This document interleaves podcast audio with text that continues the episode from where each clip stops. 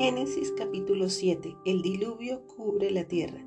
Cuando todo estuvo preparado, el Señor le dijo a Noé, entra en la barca con toda tu familia, porque puedo ver que entre todas las personas de la tierra, solo tú eres justo. Toma contigo siete parejas, macho y hembra, de cada animal que yo he probado para comer y para el sacrificio. Y toma una pareja de cada uno de los demás Toma también siete parejas de cada especie de ave. Tienen que haber un macho y una hembra en cada pareja para asegurar que sobrevivan todas las especies en la tierra después del diluvio. Dentro de siete días haré que descienda la lluvia sobre la tierra y lloverá durante cuarenta días y cuarenta noches, hasta que yo haya borrado de la tierra a todos los seres vivos que he creado. Así que Noé hizo todo tal como el Señor le había ordenado Noé tenía 600 años cuando el diluvio cubrió la tierra.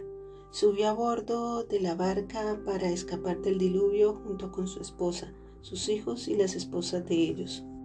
Con ellos estaban todas las diferentes especies de animales, los aprobados para comer y para el sacrificio, y los no aprobados junto con todas las aves y los animales pequeños que corren por el suelo, Entraron en la barca por parejas, macho y hembra, tal como Dios había ordenado a Noé.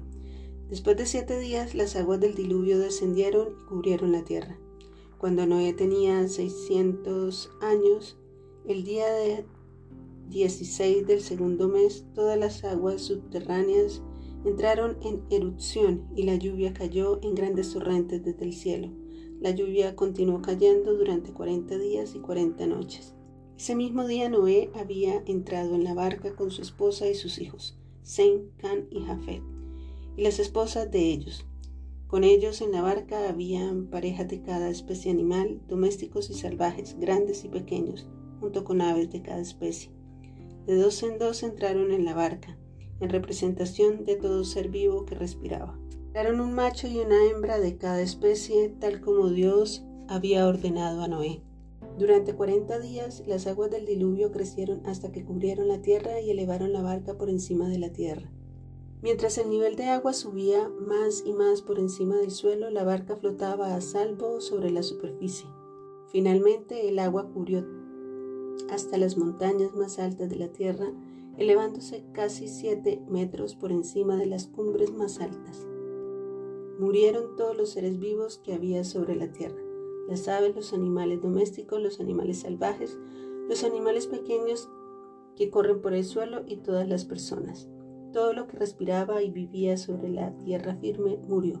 Dios borró de la tierra a todo ser vivo, las personas, los animales, los animales pequeños que corren por el suelo y las aves del cielo. Todos fueron destruidos. Las únicas personas que sobrevivieron fueron Noé y los que estaban con él en la barca y las aguas del diluvio cubrieron la tierra durante 150 días.